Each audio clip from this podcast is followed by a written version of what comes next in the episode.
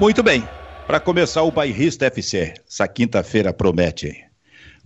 Gustavo Fogaça, eu tô, tô, dando uma olhadinha se tu tá despenteado ou não. Não, tá bem penteado aí, direto de São Paulo, para o mundo. Viu, Fogaça? Valeu, Silvio. Ah, Bom gostou? dia, meu querido. Tudo bem contigo? Tudo. Já visto que tem uma cadeira ali é, sem ser ocupada por enquanto, né? Mas que será? Não, e que será alguém muito bem trajado para o momento. É mesmo? É. Soube que pegou a melhor camisa do armário para participar do programa. É, eu acho que não pegou, como ele disse, ele foi ali e pegou qualquer coisa que estava ali em cima da cama e vamos lá. É, yeah. e, e, tu como é que tá, Silvio? Eu tô bem, eu tô bem. Preparado para a jornada hoje? Preparado para acompanhar, né? A gente acompanha futebol há tanto tempo, né? Tanto Sim. tempo. Agora, Fogaça, agora me, me, lembrei de um negócio aqui, rapaz. Tu também é diretor de cinema, é cineasta, já vi tu, trabalhos teus é, filmando, é, coisa que me ficou na memória. O tempo todo, vou guardar isso o tempo todo, até pelo tipo de relação que eu tive com o ambiente. Sim. Tu sabes que nessa minha pesquisa de buscar uh, informações, de buscar material, de buscar fotografias para o livro que eu estou escrevendo sobre a história da Rádio Osório, eu descobri uma foto do meu pai transmitindo uma eleição municipal, a eleição municipal de Osório de 1959. Caramba! 1959 a foto. A primeira transmissão feita de, de, de uma eleição uh, pela Rádio Osório, em 1959. Lá está o pai de pé com o microfone. Já, tá, já tava aí o, o sangue, né? Deixando um legado para ti. Que coisa, mas tu sabe que o, o melhor da história que eu estou descobrindo é que o legado realmente ficou através das imagens. Claro. É claro. muita imagem, é muita imagem, muita foto que eu tenho. Eu, eu quero, ver, eu, eu, quero ver o Matheus Benfica aos 60 anos fazendo coberturas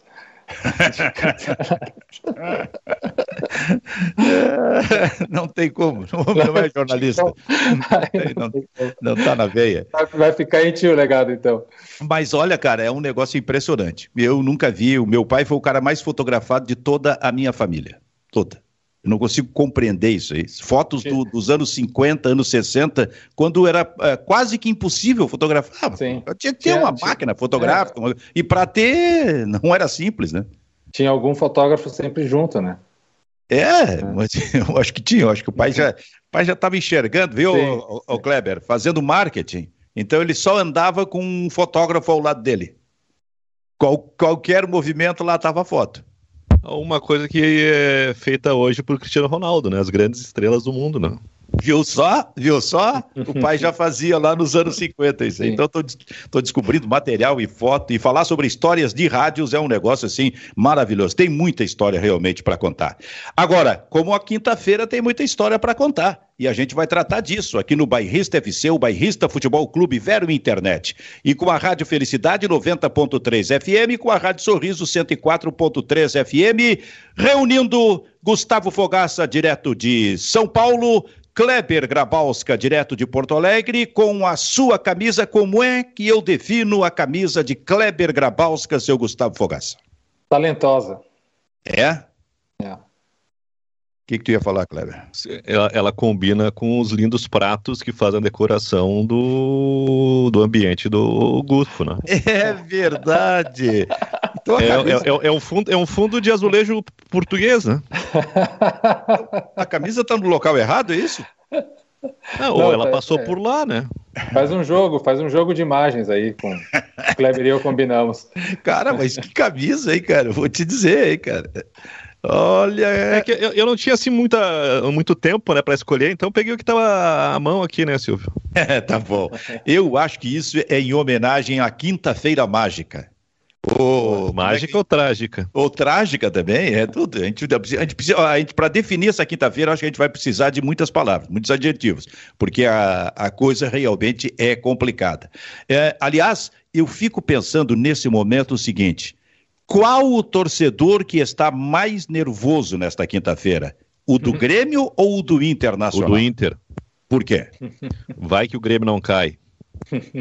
é, que é o que salva, é, é o que salva o Inter. Sim. Porque, né, porque o, o, o, Grêmio passou o campeonato todo rebaixado, degolado, e, as, e acho que a torcida resignada. Mas chega na última rodada com a esperança. Então, o, o que estava consumado pode não estar tá consumado. E o Inter, ele se entregou né? Eu acho que esse foi o grande pecado entre os vários do Inter de achar que a temporada estava liquidada quando ganhou o Grenal. É um absurdo o Internacional num campeonato brasileiro que dá oito vagas para Libertadores ficar em décimo segundo. E ontem eu estava vendo um apontamento do Leandro Bess que eu acho muito oportuno para a gente analisar o pouco que fez o, o Diego Aguirre. Quando o Diego Aguirre chegou, o Inter era 14 e o Inter hoje é 12, ou seja, o Inter não avançou. É, o, o Kleber, na, no levantamento de aproveitamento de pontos desde o Grenal foram sete jogos do Inter, um empate, uma vitória e cinco derrotas. 14% de aproveitamento. Ou seja, é um aproveitamento de rebaixada, pior do que da Chapecoense. Ou seja, é, toda a mobilização, a energia, poupar jogadores, o foco de, de vencer a partida que o Inter fez no Grenal, depois daquilo o Inter não repetiu mais. Então, claramente, o Inter abandonou o campeonato depois do Grenal. Se o Grêmio se salvar hoje, vai pesar isso na conta da direção do, do Inter, não tem como. É por isso que eu concordo com o Kleber que o torcedor colorado ele está mais nervoso por esses dois lados, porque tem o lado, pô, o, o Grêmio não cair já é ruim para o Inter. Agora, o pior é ter gasto toda a pólvora no, no Grenal e não conseguir recuperar depois, né? E outra coisa, a consequência é diminuição de tamanho do Inter. A gente está vendo aí o Corinthians buscando jogadores como Paulinho, como o Anderson Talisca. Já tem quatro jogadores, tá, tudo bem, são, são veteranos, são rodados, mas são jogadores que fazem diferença no cenário do futebol brasileiro. E através dessas contratações, o Corinthians está pulando, tá pulando degrau. Ele não, talvez não seja tão forte e poderoso como hoje é um Flamengo, um Atlético Mineiro ou um Palmeiras, mas está chegando perto, está é. se tornando a quarta força. O Corinthians está tomando o lugar dele na frente de um Bragantino e de um Fortaleza. Né, já está nessa posição dentro da tabela. O Inter não, o Inter não vai ter o dinheiro da Libertadores. O Inter está perdendo jogadores porque o Internacional não vai para a Libertadores. Né? O Inter não vai ter um jogador, por, por mais discutível que seja, uh, como o Felipe Melo. Ele vai ter que achar um, um meio xerife né, que não tem a importância que um Felipe Melo tem. Internacional não vai ter cota de Libertadores, vai aparecer pouco, vai jogar uma Sul-Americana. Talvez a única boa notícia do, do, Inter nos últimos dias é que ontem o Boca ganhou a, a Copa da Argentina, ou algo parecido, né, em Sim. cima do Tajeres, e vai para a Libertadores. O Boca também estava passando sufoco. Então o Inter vai ter uma dificuldade financeira, e tendo dificuldade financeira, tu vai ter que ser criterioso e criativo para contratar. E a gente sabe que no Inter não existe um homem com a expertise para fazer contratações que resolvam a vida do Internacional. Então, olha, se fala em reformulação, a reformulação começa pela manutenção do Lindoso e do Moisés. Não dá para esperar muita coisa do Inter, não. Ô Silvio, só deixa eu dar aqui uns números de rodadas. Olha só, Kleber e Silvio, galera aí do bairrista. É, o Inter, entre a primeira e a décima rodada, a média foi 14 lugar. Entre a décima primeira e a vigésima, a média foi quarto lugar, ou seja, G4. Tá? Entre a vigésima primeira e a trigésima rodada, chegou também dentro de G4. E aí, da 31 adiante, a média é 19, Z4. Estou dizendo em aproveitamento de pontos, tá, gente? Não a posição na tabela. Então. A partir de qual? 21 primeira? 21 primeira a 30 G4. Então, digamos, da 11 primeira à 30 o Inter fez pontuação para poder disputar um G4, G5, mais ou menos. Mas agora, da 31 primeira para até agora a última. Na reta final. Reta final, décimo sentiu o adutor da coxa. Né? Exato. Então, ou seja, o, o, se, o, se o, o, campeonato tivesse 10 rodadas, o Inter seria rebaixado, digamos assim, né? Não, se tivesse mais aí três ou quatro rodadas, o, o Inter podia trocar de posição com o Grêmio. Exatamente. Sim, os, os, os adversários que eram do, os adversários do Grêmio, Ceará, Atlético Goianiense, Santos e América Mineiro, que passaram boa parte do campeonato lutando contra o rebaixamento, são os times que ultrapassaram o Inter. É por isso que eu estou dizendo também que hoje à noite está se decidindo quem é o pior da temporada. Já foi-se o tempo em que a gente podia é chegar no final do ano e dizer assim: quem, vamos, vamos ver aqui, vamos dar uma conferida na temporada, vamos ver quem foi melhor. O Papai Noel é azul, é, Isso. Isso não existe mais. Isso não existe mais neste momento. Tanto que a gente chega no final do ano, uh, na quinta-feira mágica ou trágica, para decidir. Hoje, às 11h30 da noite, nós vamos saber qual foi o pior da temporada, nesta temporada absolutamente uh, uh, vexatória dos dois times. E aí eu coloco as razões pelas quais eu estou concluindo que a gente vai escolher hoje, tenho falado isso de vez em quando, o pior da temporada. Se o Grêmio for rebaixado, o Grêmio estará entregando para o seu torcedor o maior fracasso da sua história. Certo. Três vezes rebaixado para a segunda divisão.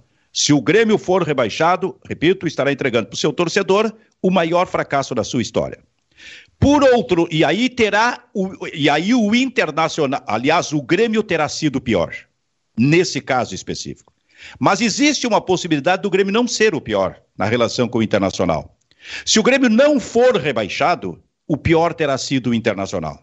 É só conferir o que aconteceu na temporada e ver uma coisa que vai diferenciar os dois: a vitória do Grêmio no Campeonato Gaúcho. O Grêmio terá ganho um Campeonato Gaúcho e o Internacional terá perdido. Porque todo o resto foi de fracasso.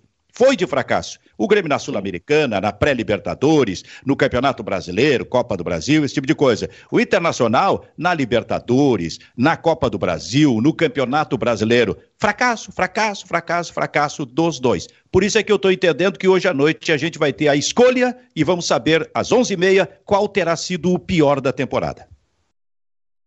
E aí a gente pode colocar, talvez, que o Juventude está fazendo um campeonato mais ou menos dentro do, do que se espera, né? Fez muito, alguns momentos muito bons, decaiu depois da saída do Marquinhos. É, o Jair Ventura conseguiu agora no final retomar. É, pô, é bom a gente falar que o Juventude está com um aproveitamento de pontos de campeão. Então, eu não vejo assim tão difícil o Juventude ganhar do Corinthians hoje. E aí o Juventude ganhando, a gente pode até concluir, mesmo que as posições das tabelas sejam diferentes, que o campeonato que o Juventude fez foi melhor do que de Grêmio Internacional dentro do que é que se espera do Juventude. Talvez tenha sido o melhor gaúcho do Campeonato Brasileiro. O primeiro turno do Juventude é um, é um primeiro turno de, de, de, qualidade, né? Que faz um, não faz uma excelente campanha, mas passou Sim. o tempo todo fora da zona do rebaixamento e rebaixamento foi uma palavra que não, não andou no, no, no, vocabulário do Juventude. Mas o, a largada do segundo turno, quando uh, começa a tropeçar, perde, ou, enfim, empata com o Iabá, a largada do segundo turno é que saiu um pouquinho do, do da rotina do Juventude. E aí achou que era a hora de mudar. E, e, no fim, ficou elas por elas, né? O Juventude alternou muito com o Ventura, que que também começou mal, empatando jogos que eram contra adversários diretos, e aí depois cresce e na hora de confirmar falha, né? Falha, e, e acho que tem muito de falha individual, né? Na, no empate que estava se encaminhando com Fortaleza, o, o, gol que o Juventude leva é, é um erro bizonho, né? É meio, meio varziano o tiro de meta do, do Douglas, e depois o Douglas vai muito mal no jogo contra o São Paulo, que já começa 1x0, com 3 minutos estão 1x0 para o São Paulo, então toda a estratégia se foi, né? Pois é, cara. Então, uh, tem essa questão do juventude. E daqui a pouquinho eu quero passar pelos três jogos. Mas realmente, o que me espanta em tudo isso, terminando esse ano de 2021, é como a dupla Grenal foi mal, foi parelha como pelo lado futebol, de baixo. Cara. Como o futebol gaúcho foi mal no ano. Cara, é. É, é tem, verdade. Não, não, tem uma série onde um, um time gaúcho Sim. tenha se destacado. O Brasil caiu, o Ipiranga, na hora de confirmar, bateu na trave, o São José não passou da fase de grupos e na Série D o Caxias de novo patinando, né? Vocês acham que isso tem alguma coisa a ver diretamente com o volume de investimentos financeiros? E aí, volume eu quero dizer quantidade mesmo, né? Alto, volume alto, volume baixo de investimentos, porque bem ou mal o Grêmio investiu, né? O Grêmio botou uma grana nesse time. Rafinha, Douglas Costa, trouxe o Campaz. É, é, o Inter trabalhou umas contratações mais pontuais, talvez não tenha investido tanto volume de dinheiro. E mesmo assim vai terminar melhor que o Grêmio. Mas será que há uma correlação direta com investimentos esse ano terrível do futebol gaúcho? O que, que vocês acham? Não, eu, o que eu acho é assim, ó, é, independente disso, a gente já sabia que Flamengo, é, que Palmeiras e Atlético Mineiro, potencialmente, eles estavam melhores até pelas contratações de vulto que fizeram, e aí realmente gastando muito dinheiro. Nesse meio tempo, surge na reta final o Corinthians, já dando uma ideia de como vai ser no ano, no ano que vem. Só que, independente de se contratou bem ou não. Qual, qual foi a grande contratação do futebol gaúcho? Eu não estou dizendo em nome, e, assim, é de, de uh, o que vale o que vale quanto pesa. O Yuri Alberto. Que é, já é do outro é ano. Do ano né? passado, né? É do outro é. ano. É. Razão pela qual nós vamos concluir que não houve nenhuma. É. Tá? O Tyson, por exemplo. Thiago por... Santos é esse ano? Thiago Santos. É, é, é esse Filipão. ano. É Filipão. É, talvez Thiago Santos tenha dado uma resposta positiva. Olha, então, olha o nosso nível de exigência. Né? O, o Tyson, ele, ele, digamos, ele ficou no meio do caminho, mas dando uma boa perspectiva para o ano que vem. O, o, Douglas... o, Tyson, o, Tyson, é que nem a comparação Grêmio Inter na temporada, porque a comparação do Tyson é com o, é, com o Douglas, Douglas Costa. Costa. É. Pois é. A gente é. vê, um, a gente vê um, um, Tyson se debatendo com problemas uh, de lesão, falta de sequência, mas o Tyson é comprometido, o Tyson tem discurso. Né? Aí, gente... aí, já dá, aí já dá para escolher, né? O Tyson é. foi o menos pior. E, e, o Douglas é um alienado, né? Não, o Douglas, não, o que o Douglas, Douglas Costa isso fez. Isso aí é terrível. Só que aí o Grêmio passou o pano. O Grêmio, que lá atrás há 10 dias, pelo Denis Abraão, anunciou com pompa e circunstância o afastamento de sete jogadores e centralizou no Jean-Pierre, dizendo que o Jean-Pierre não tinha, em outras palavras, comprometimento com o Grêmio, agora o Grêmio passou o pano. Porque o Douglas Costa tem muito menos comprometimento. E foi, e foi desrespeitoso com o Grêmio, Sim. quando simplesmente pegou o seu perfil nas redes sociais e tirou o jogador do Grêmio, a expressão jogador é. do Grêmio, e apagou todas as fotografias. Não Esse faltou... naturalmente teria que ser afastado. Não faltou cabelo no peito na hora de afastar o Jean-Pierre? Lá. O Jean-Pierre? Sim. Ah, sim, aí não faltou. Aí, aí se, se, eu não vejo por que tirar Guilherme Guedes, tirar os outros, né? Uh, tirar os, tirar tinha um sim. outro garoto que estava no grupo ali, uh, aí faltou um enfrentamento para o Jean-Pierre, né? É, já que a gente vai entrar nesse assunto do Douglas Costa, eu estou bastante indignado com isso, porque eu acho que esse tipo de permissividade com um atleta profissional do nível que ele tem, mundialmente conhecido, ele é uma estrela mundial, Douglas Costa. E que ele... nunca faria isso na Europa? Não, jamais, Silvio, jamais, nem, nem tentaria. Né? E é bom a gente lembrar que ele, ele forçou a contratação do Grêmio, né? Ele se ofereceu, ele fez vídeo, ele se colocou na roda, ou seja, é, de, de alguma forma, eu posso até pensar que, que tudo isso já estava meio que na cabeça dele de acontecer. Né? De, de tipo, não, eu estou pouco me importando para calendário, eu vou fazer meu casamento igual, e eu, e eu vou mandar porque afinal de contas eu sou maior que o Grêmio, eu sou uma figura, e eu, eu não sei, eu posso supor. É o único dia que eu tenho o sorriso maroto à disposição. eu, né, Kleber? Eu posso supor qualquer coisa desse jeito quando o cara atua dessa forma. Ele está dando vazão para que eu possa pensar o pior dele. Então, ele não está sendo profissional. Em nenhum momento ele não se ele já pediu várias dispensas, ele teve problemas com a balança, teve problemas na sua e é um jogador que a gente sabe que já tem um, um histórico de lesões terríveis, de fato, por isso que ele não tem chances em mais clubes é, na Europa, porque ele não consegue é, é, responder à intensidade que o futebol europeu demanda. Então, é, é, o Grêmio, ao abraçar esse cara desse jeito e dar essa permissividade toda, o Grêmio também se diminui. E é um pouco o retrato do que a gente está vendo o Grêmio no campeonato. Um time pequeno, um clube pequeno que é refém de todo mundo. Qualquer um que chega e banca, leva, bota o Grêmio no bolso. É, qualquer um. E, e, e, assim, ó, e, e uma questão de organização acima de tudo. Aliás, isso está acontecendo com o Internacional também. Qualquer um que chega, banca. É um time organizado e se impõe diante do Inter como qualquer técnico se impõe diante do Diego Aguirre nesses últimos tempos. E o Grêmio tem sido assim, dessa forma. O Grêmio passa por uma série de erros, e erros como esse do Douglas Costa. Porque, olha, cara, daqui a pouco eu estou concluindo que o Douglas Costa veio para o Grêmio porque queria casar mais do que uma vez, precisava e não ia conseguir fazer isso é, na Europa. É isso, ele permite que a gente pense essas coisas, Silvio. É isso que é. eu estou falando. Ele permite que pense qualquer coisa dele, que ele é um safado, que ele só quer se aproveitar do Grêmio, que ele não quer jogar. É, eu não estou dizendo que ele é isso, mas ele permite que se pense isso pelo comportamento dele. Então ele não está nem sequer cuidando da imagem dele. Ah, outra coisa, ele leva um terceiro cartão amarelo absurdo, né? Aí vai para as redes sociais e vira um. É, o leão, né? É, o leão não, como é que é o nome do, do, do monstro aquele que destrói Tóquio? O Godzilla. não, mas aí, aí, ele faz isso três dias depois, cara. Pois é. Quer dizer, aquele erro que ele cometeu lá atrás e que ninguém teve coragem de chegar e dizer para ele tu estás errado ao fazer isso. Tu errasse no, no, no, na tua postura dentro de campo no fim do jogo contra o São Paulo, levando o terceiro amarelo e mais ainda brigando com o torcedor. Ninguém teve coragem de dizer isso para ele no Grêmio. Muito ao contrário, no dia seguinte teve entrevista do meu amigo Denis Abraão. E o Denis Abraão passou o pano ali também. Ele disse: não, o Douglas Costa tá firme no Grêmio. Os caras estavam perguntando sobre o erro dele, a atitude irresponsável dele na partida contra o São Paulo, e o Denis sai por essa tangente. O que que, o que que isso quer dizer? É quase um recado para o Douglas Costa. Segue fazendo o que tu quiser fazendo. É, Silvia, e aí a gente pensa, por exemplo, pega o Kahneman, tá? Que é uma liderança importante dentro do Grêmio, que está jogando é, num esforço terrível. Eu não consigo imaginar a dor que um cara está passando com o que ele precisa ser operado e ele, e ele se dispõe a jogar e, e com a mesma intensidade e volúpia que ele joga sempre.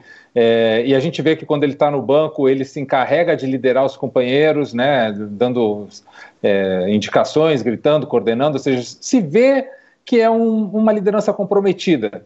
Né, e já tem um histórico vencedor no clube, ele não precisa provar mais nada para ninguém, o Kahneman.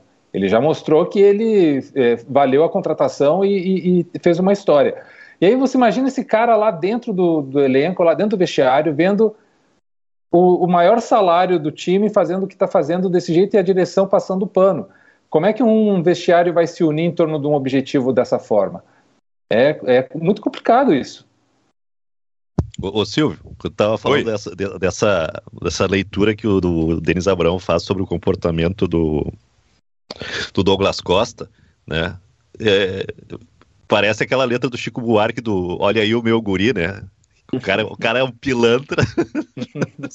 e, e, e, o pai diz: olha só, ele traz, traz um, monte, um monte de corrente de ouro, uh, terço, caderneta, patuá, e aí tem uma. Uh, já traz uma bolsa com um documento. Ele roubou a carteira de todo mundo para finalmente eu me identificar. Não estou dizendo que o, que o Douglas Costa é um, é, um, é, é um pilantra, né? Mas eu estou dizendo assim: a, a, ilusão que se tem em relação a, ao comportamento, né? Agora, mais do que isso, ele não foi afastado, está no grupo e possivelmente começa a afogar seu jogo de hoje à vai noite jogar. diante do, do, do, do, Atlético Mineiro. Talvez... Vai jogar, vai fazer gol e vai ter estátua. É por, é por isso, Kleber. Talvez é, no pensamento mágico da direção seja isso, né? Bota ele que ele vai resolver e vai tirar a gente do buraco. E é a chance dele provar. Mas eu não acredito que o Douglas Costa, o Douglas Costa esteja comprometido com isso. É, é, é pô, ele, ele fez quantos eu tenho esse número aqui, se vocês me derem um segundo, eu já vejo quantos gols e assistências ele deu. Dois, dois gols. Isso, dois gols, dois e, gols. e, duas assistências em 27 jogos. Então, pô, é. Não vou nem fazer a média para porque vai ficar risível. É, deve, deve pelo menos nove participações decisivas para ter uma boa média. Exato. Pois é, né? Mas o futebol tem as suas magias. Se o Grêmio eh, escapa hoje do rebaixamento com esses resultados combinados, e daqui a pouco a gente fala sobre isso, até para passar pelo Juventude, se o Grêmio escapa hoje, ganhando do Atlético Mineiro, com um gol do Douglas Costa, como vocês falaram, e aí os outros resultados são, são interessantes para o Grêmio, o Grêmio escapa do rebaixamento, como que vai, vai ficar para o Grêmio aquela ideia de que, que o ano foi maravilhoso. Foi espetacular. Uh, só, olha não, só. Não, não, não precisa Se... correção, pessoal. Tá aí, ó. Tá aí, ó. Como é que nós terminamos? Olha o Douglas Costa aí, ó. É isso. Esse vai ser o discurso. Se o Grêmio ganhar e o Inter perder, a diferença de pontos vai ser de cinco. Caramba! Cinco pontos entre Grêmio e Inter. ah, não, aí, pô, aí, aí fecha tudo. Certo, né? 48, 43, é isso, né? Sim, sim. É... É, fecha, fecha, fecha os dois clubes. É, é. É 48 o Inter, né? É, 48, exatamente. Então, termina cinco pontos de diferença. O Grêmio, o Grêmio, se o Grêmio escapar do rebaixamento, o Grêmio vai crescer na parada. E se escapar do rebaixamento, preparem-se. Aí vem Douglas Costa nas redes sociais. Ah, sim, vai. vai aí todo mundo vai aparecer como o pai da criança, né? Isso é normal. Agora, o, o, o jogo Mas, de assim, hoje... Silvio, tem outra, outro aspecto que a gente tem que tratar nessa quinta-feira, né?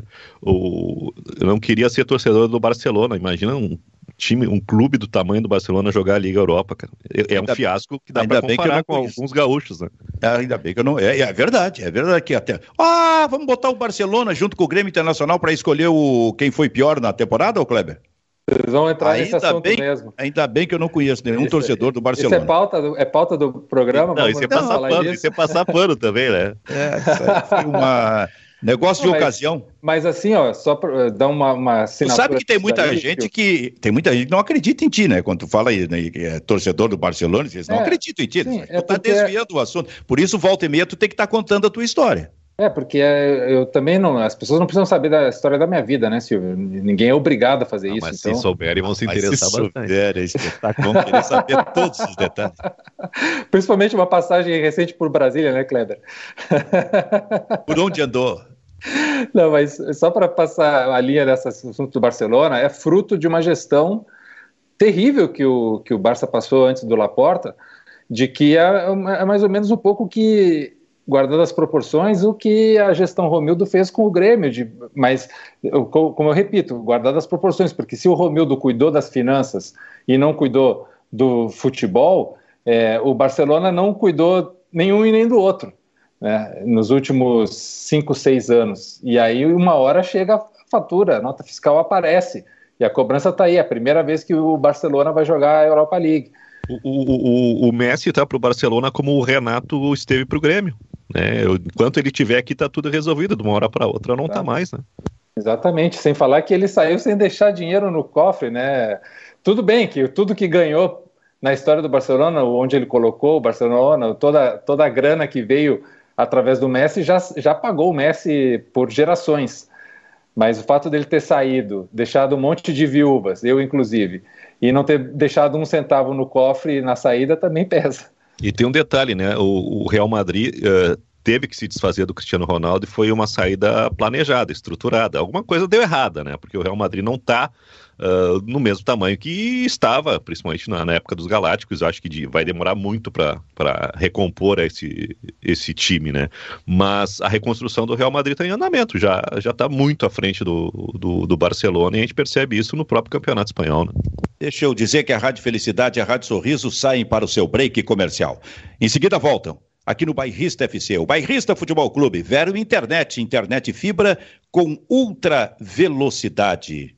É, eu falei que todos os jogos são no mesmo horário, todos, hoje à noite, às nove e meia. E é nove e meia? Nove e meia, né? Nove e meia. Certo. E lá no início eu perguntei, quem estará mais nervoso hoje, o torcedor do Inter ou o torcedor do Internacional? Agora eu pergunto, será que o torcedor do Inter vai assistir o jogo do Inter ou vai ficar pingando ali no jogo do Grêmio, no jogo do Juventude, no jogo do Bahia? O Baldaço eu sei o que, que vai fazer, Silvio. Os outros torcedores do Inter não sei. O que ele vai fazer? O Baldasso vai ver o jogo do Grêmio, com certeza. Vai, vai fazer todas as suas lives de, de... Que loucura isso, né, cara? E é impressionante porque hoje, hoje a gente está tá vendo aí nas redes sociais torcedores de Grêmio e Inter, alguns uh, famosos, como o Baldaço, uh, os torcedores do. Uh, eu vejo mais manifestações de torcedores do Inter do que de torcedores do Grêmio. Sabe? Tipo essa do Baldaço. É hoje é hoje, não sei o que, umas coisas assim, cara, muito louco. É, é, que a gente já falou aqui várias vezes no, no programa que talvez essa, esse rebaixamento do Grêmio seja o mais pragmático dos três, né? Ah, eu sinto a torcida nas redes assim muito pragmática em relação a tudo que está acontecendo. Há uma indignação, sim, há uma tristeza, mas é, é, o pessoal está tá tomando com uma racionalidade que me surpreende. É, e talvez isso faça com que a torcida do Grêmio já esteja aliviada. Se caiu, caiu. Se não caiu, bom, aí vai ter festa. Mas se caiu, já, a, a dor já está sendo administrada há algum tempo. Então talvez o Inter esteja, o, o, torcedor do Inter esteja mais ativo nas redes e mais é, pendente desse jogo por causa daquele gosto de sentir, bom, o Grêmio realmente caiu, é, realmente acabou e, e, enfim, é festa para a torcida colorada. Está é, mais, tá mais passional o assunto. Já o torcedor do Grêmio eu sinto mais pragmático. Isso me surpreendeu um, um pouco, assim. Olha só o que o pessoal está dizendo. Tem um superchat aqui, o Jave 4.0. A folha do Inter é metade em relação à do Grêmio. Não acho justo estas críticas ao Inter. Quanto o Grêmio gastou com Campaz, eh, Vija Sante, Borja e Douglas, por exemplo? E é verdade, gastou é verdade. muito o Grêmio nesses jogadores. Não, é, é, além dele ter verdade de, no que ele está dizendo, de, em termos de número, acho que o Inter, por ter contratado menos, mas o Inter talvez tenha sido mais pontual. Acho que o problema do Inter não é em si os jogadores. É, o trabalho do Aguirre é, é, ruim. E eu volto a repetir sempre, quando eu critico o trabalho do Aguirre, não quer dizer que ele seja um treinador ruim, porque ele não é um treinador ruim, eu acho ele um bom treinador. Mas o trabalho dele esse ano no Internacional foi talvez o pior trabalho dele em clubes brasileiros. Ele foi muito mal. Outros recados aqui, o Carlos Adolfo Paiva, ele, diz: tiveram cabelo no peito para tirar o Jean-Pierre, mas faltou para o Douglas Costa. O Mauro Júnior diz que o Grêmio virou a casa da mãe Joana depois que o Renato saiu. O Eduardo Vargas diz: mesmo, mesmo sendo o Galo, mesmo sendo o Atlético Mineiro, eu acho que o jogo do Grêmio vai ser mais fácil em relação ao jogo do Juventude e do Bahia. Eu já quero entrar em seguida nesse assunto com vocês, mas deixa eu só fazer mais umas referências aqui. Deixa eu ver aqui. O... É, pelo cenário, o Grêmio tem vantagem em jogar em casa, só o Juventude joga em casa, mas contra o Corinthians. Esse é o Gajo Colorado.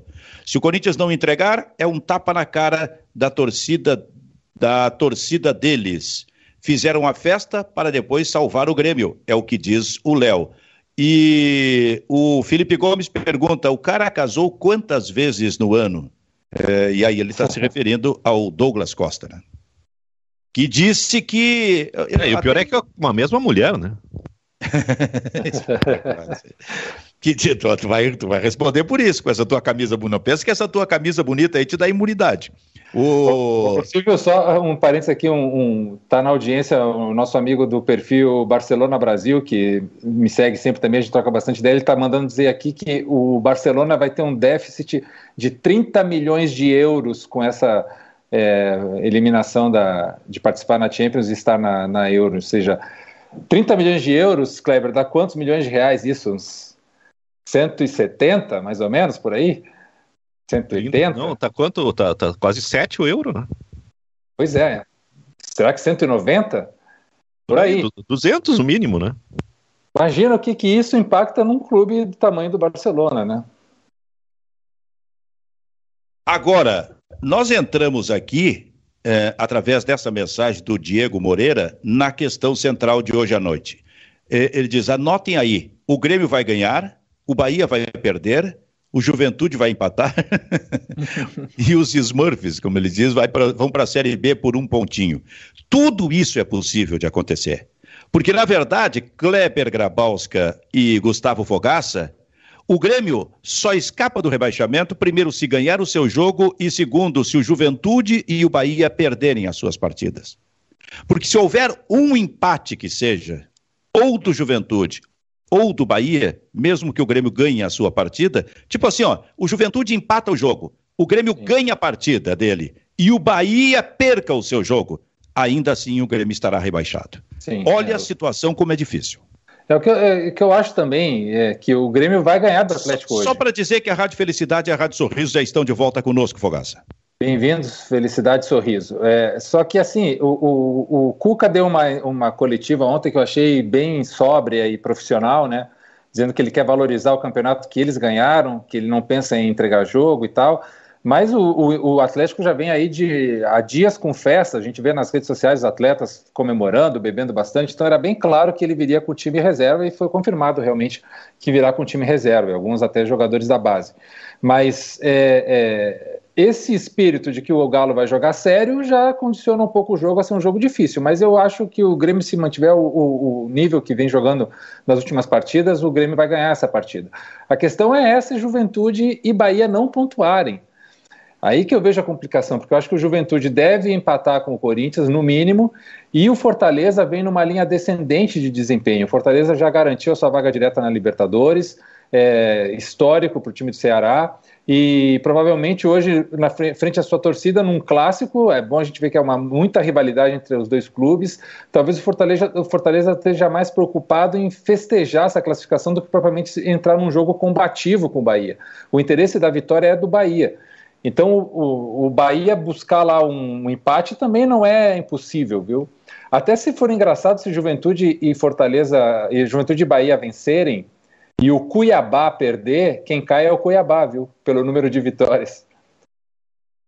Oh, contra, contra ele, se não me engano, tem nove vitórias, né? Cuiabá e Santos, né? É, porque daí ficam Cuiabá, Juventude e Bahia com 46, só que daí Juventude e Bahia tem mais vitórias, aí caem Cuiabá e Grêmio. Agora, a gente fala, tu, vê, tu, tu, tu referisse em 46. Nesse caso, 46 estarendo, estaria fazendo algum time cair. Mas Sim. também pode acontecer do, do, dos dois últimos a caírem hoje à noite e caiam com 43 pontos. Certo. Não é? Claro, claro. Tipo assim, Se o, o Grêmio até pode ganhar com 43, mas ele pode cair com os 43. Pode. E aí um deles aí, ou o Bahia ou o Juventude, perde o seu jogo também com 43. Então, aquilo que se falava, a gente sempre usa como base os 45, né? Mas nunca é definitivo. Pode Não. até ser com um ponto a mais para cair, ou pode ser com dois pontos a menos, e aí 43. São médias, né, Silvio e Cleber? A gente trabalha sempre com médias em relação ao que aconteceram nos anos anteriores. E essa projeção ela vai alternando, vai se durante o próprio campeonato a conquista de pontos vai fazendo com que isso aí suba ou desça. E a gente está falando que o 44 pode salvar o, o, o Grêmio. O Grêmio não tem como fazer 44, né? Então o Grêmio chegou num lugar que ou ele torce para os outros ou ele vai cair. Não tem outra opção. Não tem como o Grêmio só ganhar e se classificar pelo campeonato que o Grêmio fez e pelo campeonato que os outros fizeram. E se o Grêmio, Kleber, fugir do rebaixamento, escapar do rebaixamento, aí a coisa vai ficar mais surrealista ainda. Porque o Grêmio teria ficado fora da zona do rebaixamento apenas na primeira e na última rodada. Porque todas as outras ele esteve na zona do rebaixamento. É, aí na primeira rodada só, uh, só não ficou na zona de rebaixamento por causa dos, dos critérios de desempate, né? Mas com pontuação de, de Porque largou perdendo, né? E, e, e, o mais, mais impressionante é que se o Grêmio fugir do rebaixamento, o Grêmio vai ter que pensar Wagner Mancini, Denis Abraão e Douglas Costa para a próxima temporada, né? Entre outros, né? Rafinha, algumas outras, outras relíquias que o Renato deixou, né? Até a própria dupla Jeromel e Kahneman é, mas mas esse, esse, aí, esse aí talvez seja o, o, o, menor problema do Grêmio, né? Porque da, dali, sim, sim. dali tem resposta, né? Claro, não, claro, com certeza. A questão é, é se o Grêmio ficar para a Série A, é, eu vejo uma obrigação de repensar todo o elenco. E também se for para a Série B, porque aí é um outro elenco, né? Eu sempre falo que para jogar uma, uma Série B competitiva e voltar para a Série A, tem que buscar jogadores acostumados a jogar Série B. E não grandes figuras, grandes nomes, grandes craques. Tem que ter um craque ou dois no máximo, mas tem que ter ali metade do elenco jogadores que sejam calcados em Série B, que conheçam a Série B. Sejam, sejam funcionais, né? Exatamente. Aí, aí o Darlan vai servir. Mas olha só, o, o, o Inter não corre risco de cair, mas o Inter também vai ter que repensar. O Inter vai ter que repensar muito o seu ano que vem. Por uma direção, eu vou dizer assim, é, eu insisto, o ano para mim do Internacional é absolutamente vexatório. Mas, vamos eu vou dar de mão beijada, assim, a direção era toda nova. O ano serviu para a direção aprender ou não aprender alguma coisa. Então, então vamos, eu estou tentando buscar alguma coisa para, independente do que, do modo como o Inter termina o campeonato, absolver a direção do Internacional, porque ela estava recém iniciando o trabalho. Mas agora não tem mais absolvição nenhuma. Agora ela precisa acertar. E não adianta ela imaginar que o acerto dentro daquela ideia, nós estamos aqui para mudar a, ruptura, a cultura, para fazer uma ruptura aqui dentro. Ele trouxe que era a ideia lá no início do ano. Não adianta pensar de novo que, em primeiro lugar, tem que trazer o treinador e manter os, os mesmos jogadores. Porque esses jogadores, esse grupo vai ter que mudar. E a mudança precisa ser radical ou quase isso. Não adianta tu liberar, não, saiu fulano. Isso não é mudança, né? Para um grupo que está há bastante tempo ali, um grupo acomodado, acomodado inclusive com uma ideia de jogar, um grupo que decide como quer jogar, digamos assim. Aliás, o vestiário da dupla Grenal nesse ano foi um troço maravilhoso, entre aspas.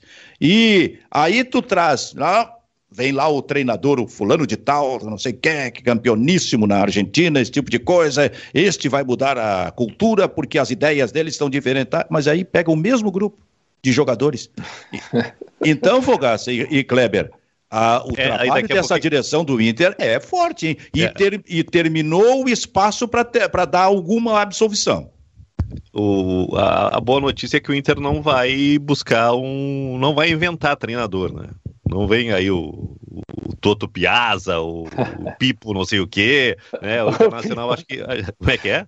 O Pipo não sei o quê é muito bom. É, daqui a pouquinho tem um emergente na Argentina que acham que é a solução, né? E a gente vê a, a dificuldade, a, a, diferença de cultura no futebol de lá para cá, né? E, e, outra coisa, não pode ser refém do grupo de jogadores. Eu acho que o Inter pagou muito caro por essa, essa uh, indisciplina, essa uh, insubordinação, né? Sim. Ah, eu vejo muito engraçado uma coisa assim, é, É, são dois mundos bem diferentes, obviamente, até juridicamente falando, que as diferenças que há em contratos e, e justiça trabalhista entre Europa e Brasil. É, mas quando há que renovar um grupo lá, ou se há jogadores que não estão cumprindo as regras, as ordens, as indicações, é, é, muito rápido como na Europa se, se empresta um jogador, se desfaz um contrato, se chega a um acordo. É, não se tenta de qualquer jeito manter o cara ali porque ah, contratualmente é mais difícil, ah, juridicamente é mais difícil, como é aqui.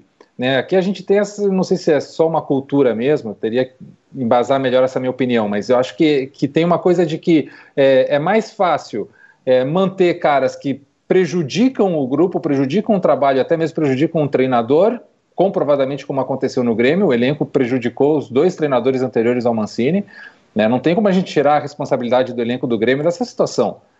Eu não, eu não vou aceitar que o Thiago Nunes é um treinador ruim, que o Filipão é um treinador que não, é, não tem capacidade e experiência para controlar um grupo. Eu não posso falar isso que ia estar tá me chamando de burro, né? É, agora, eles não conseguiram dar conta de um elenco que puxou o tapete dos dois várias vezes. E, e a direção foi omissa nesse sentido porque tem esse problema, tá? O que, que eu vou fazer aqui para controlar o meu grupo para que eles mantenham a minha indicação. Então, no caso do Internacional para o ano que vem, não, eu não estou falando de problemas de disciplina nem nada disso, mas qual é o futebol que eu quero? Né? O, o, dirigente do Inter tem que perguntar que futebol eu quero fazer. E a partir daí pensar a montagem de treinador, de elenco e tal, mas como é que eu quero que o Inter jogue?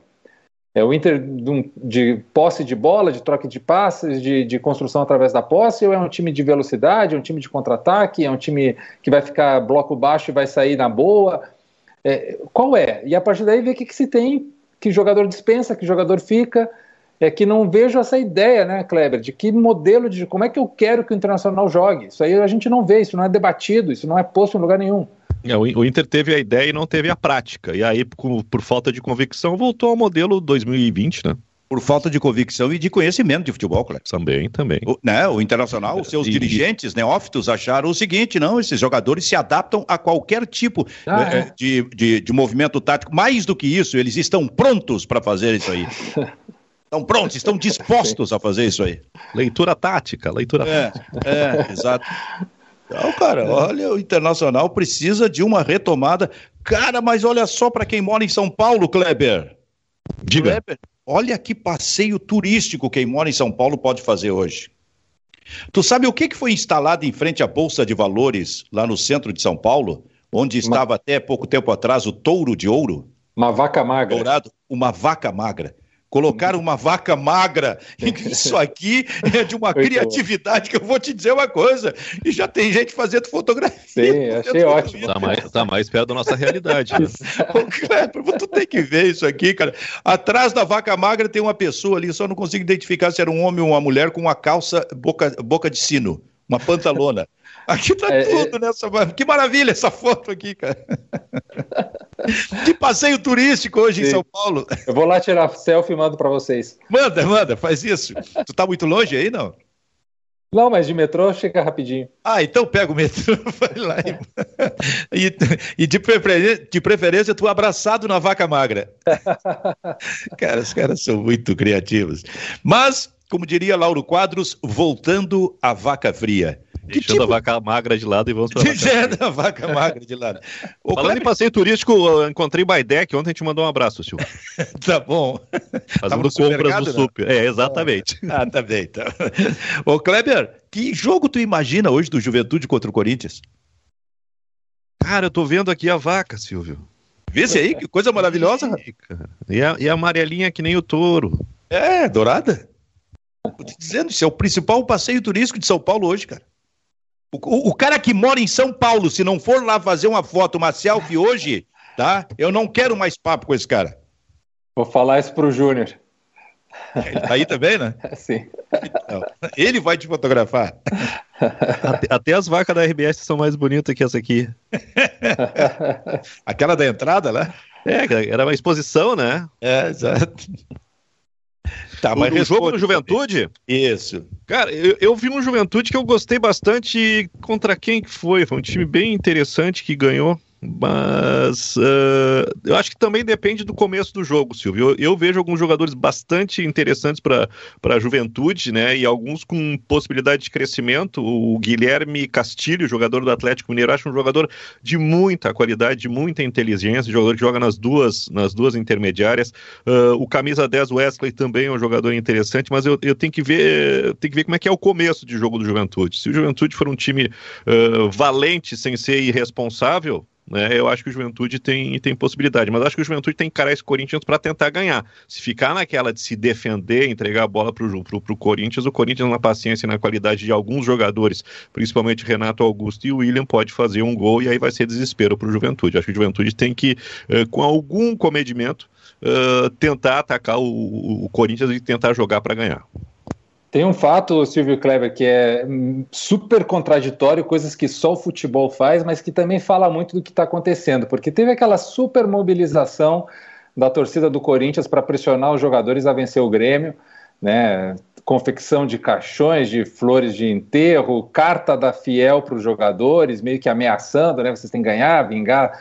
E o que a gente viu foi um, um, um Corinthians em campo não tão interessado assim em vencer o jogo. O Corinthians reagiu depois do gol do Grêmio e meio assim também cozinhou a partida. Também o Grêmio teve os seus méritos e jogou bem também, né? Não pode tirar é, isso. eu acho que o Corinthians também ele cresceu à medida que o Grêmio arrefeceu, né? É, sim.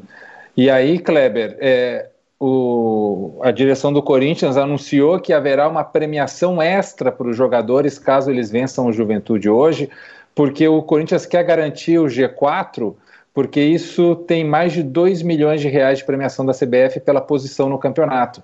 Então o Corinthians não quer perder a posição por Fortaleza e, e ofereceu aos jogadores um prêmio. E o Corinthians vencendo o Juventude hoje vai salvar o Grêmio praticamente, vai ajudar o Grêmio. Então toda aquela mobilização da rodada anterior foi completamente em vão, né? Essas coisas do futebol que são meio nonsense total. Como pode fazer aquilo e agora pensar nisso, né? Por que, que não ofereceu essa, essa grana para vencer o Grêmio naquele momento e já garantir esse lugar, né?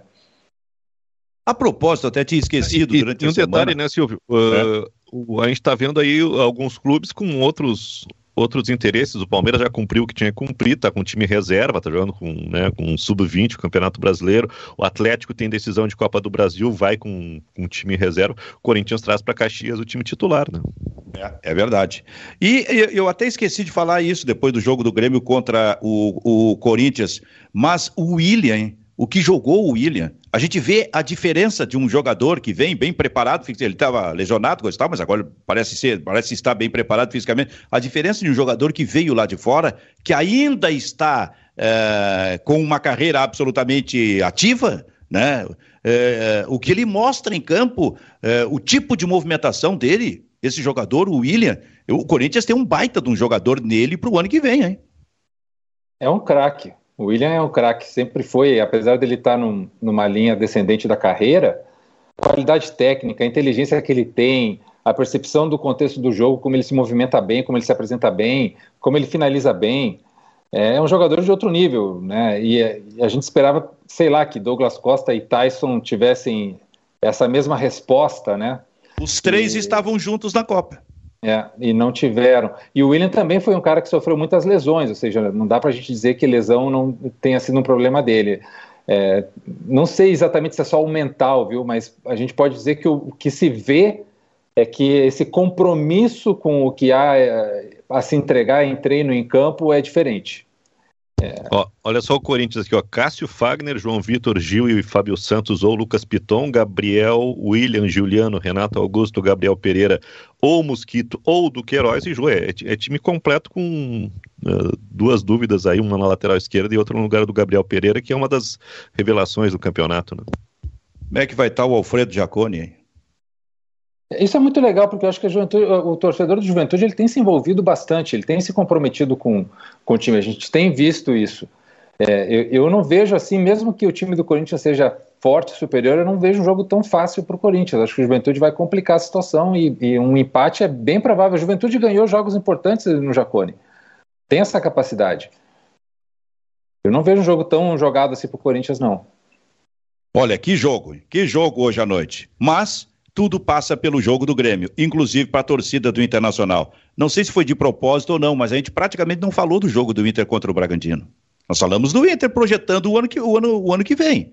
Sim. Mas o jogo do Inter contra o Bragantino, este vai ser um jogo que pouco Esse jogo terá, ele, ele pouco interessa terá mais para o Bragantino, interessa mais para o Bragantino que é.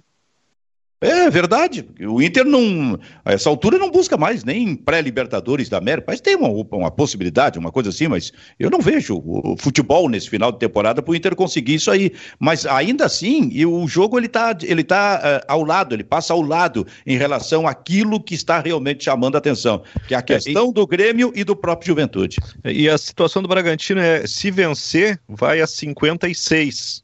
Né? Se perder, pode perder a a sexta posição para o Fluminense. Não é uma coisa muito fundamental na vida, né? Ele vai ser quinto ou vai ser sétimo? Nós teremos nesse momento, uh, nós temos neste momento quantas vagas diretas garantidas?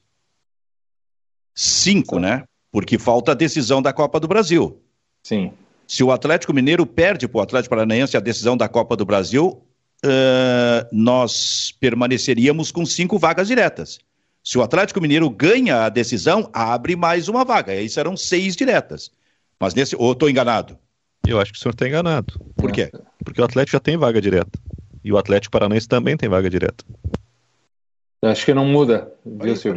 Não, o Atlético é campeão brasileiro, vaga direta. O é. Atlético Paranaense é campeão da Sul-Americana, vaga direta. É. Então, ah, é nós verdade. temos seis vagas é diretas. Verdade. Então, né? nós temos garantidas seis vagas diretas e duas indiretas. Até o Fortaleza é vaga direta. Atlético Mineiro, Flamengo, Palmeiras, Corinthians e Fortaleza. O tá. que está tá em jogo é Fluminense e Bragantino, quem fica com vaga direta, e, e, e, do Fluminense para baixo, quem fica com a pré-Libertadores. Tá. Perfeito, isso. perfeito. Foi muito bom isso aí mesmo. São duas vagas da pré.